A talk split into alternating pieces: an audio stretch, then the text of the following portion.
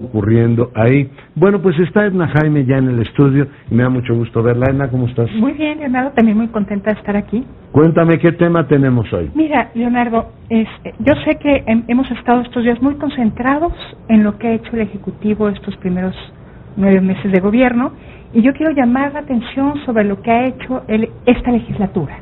Muy bien, me parece espléndido. Desde que arrancó en un tema, la reforma a los poderes judiciales, Leonardo. Mm. Decirte que de septiembre a la fecha se han presentado más de 37 iniciativas para reformar a los poderes judiciales. Mm. Hay todo tipo, Leonardo. ¿Mm? Creo que los legisladores están respondiendo quizá a eh, pues algún tipo de eh, pues manifestación ciudadana sobre lo que se considera la justicia en este país, el poder judicial, pero la productividad ha sido enorme.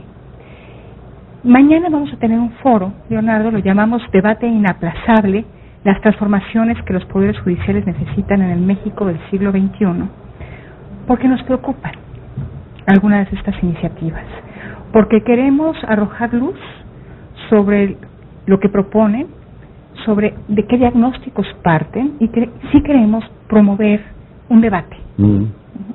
Si vamos a abrir el expediente, pues vamos, vámonos haciendo bien que no se nos vaya a colar en esas 37 iniciativas que ahorita te platico algunas de sus características. Una sala más de la Suprema Corte. Una, una, esa es una de las iniciativas. Pero que no se parece nos vaya... más una guadaña que una iniciativa, ¿no? Pues que no se nos vaya a ir por, eh, este, que se nos, no, nos vayan a pasar bolas rápidas que en lugar de fortalecer a los poderes judiciales lo debiliten. Mm.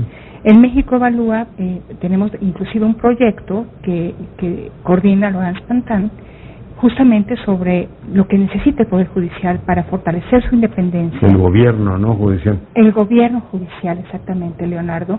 Eh, cómo fortalecemos el gobierno judicial, cómo fortalecemos los consejos de la judicatura, la carrera judicial, mm. cómo generamos perfiles idóneos, cómo tenemos a los mejores talentos haciendo la justicia en el país. Entre estas 37, tú ya mencionaste una, está que plantea una tercera sala en la Suprema Corte de Justicia, hay otra, Leonardo, donde se le quieren bajar los, los sueldos a magistrados y jueces. Otra más donde se habla de cambiar de adscripciones también a los magistrados y jueces para que no generen relaciones de lealtad con algunos despachos. Este, hay otra sobre el propio nombramiento de los ministros de la Suprema Corte, el nombramiento de este. Hay ya, la idea esta que fueran electivos no ya se jubiló, ¿no? No, eh, son, Hay una todavía son todas las iniciativas, las que te comento, todas están vivas. Mm. Pues eso que hay que elegir por votación a los ministros de la Suprema Corte. Es una iniciativa. Mi madre. Por voto popular. Hay otra iniciativa que debe que dice que debe ser nada más el Senado. Mm. Hay este, otra que, que plantea eliminar a los consejos de las judicaturas de los estados. Este, en fin, tenemos un, una colección bastante amplia eh, eh, y, lo importante es discutirlas. Mm.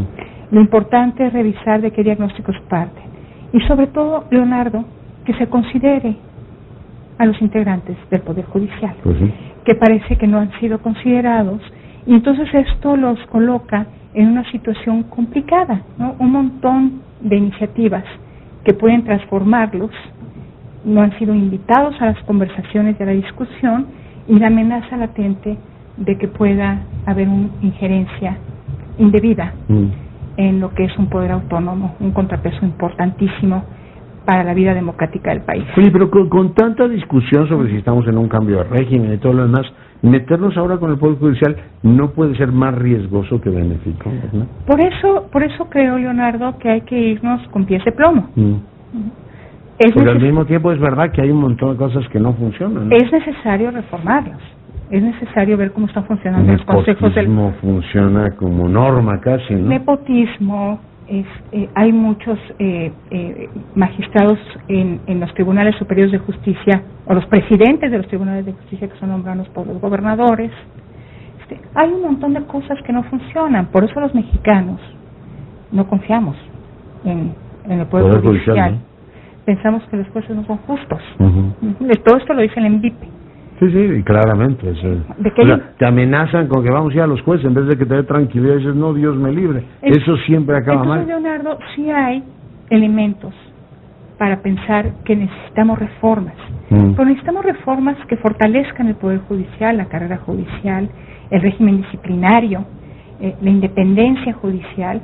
Entonces, toda aquella iniciativa que esté alineada con esos objetivos, yo creo que debe ser, vale la pena revisarla. Ahora, 37 iniciativas en un lapso tan corto de tiempo, donde encontramos de todo, entonces, este, creo que sí, pues amerita que tengamos este debate inaplazable. Oye, mañana discuten eso, ¿no? Mañana en la antigua sede del Senado, en Jicotenca, vamos a tener una mañana muy intensa de discusión.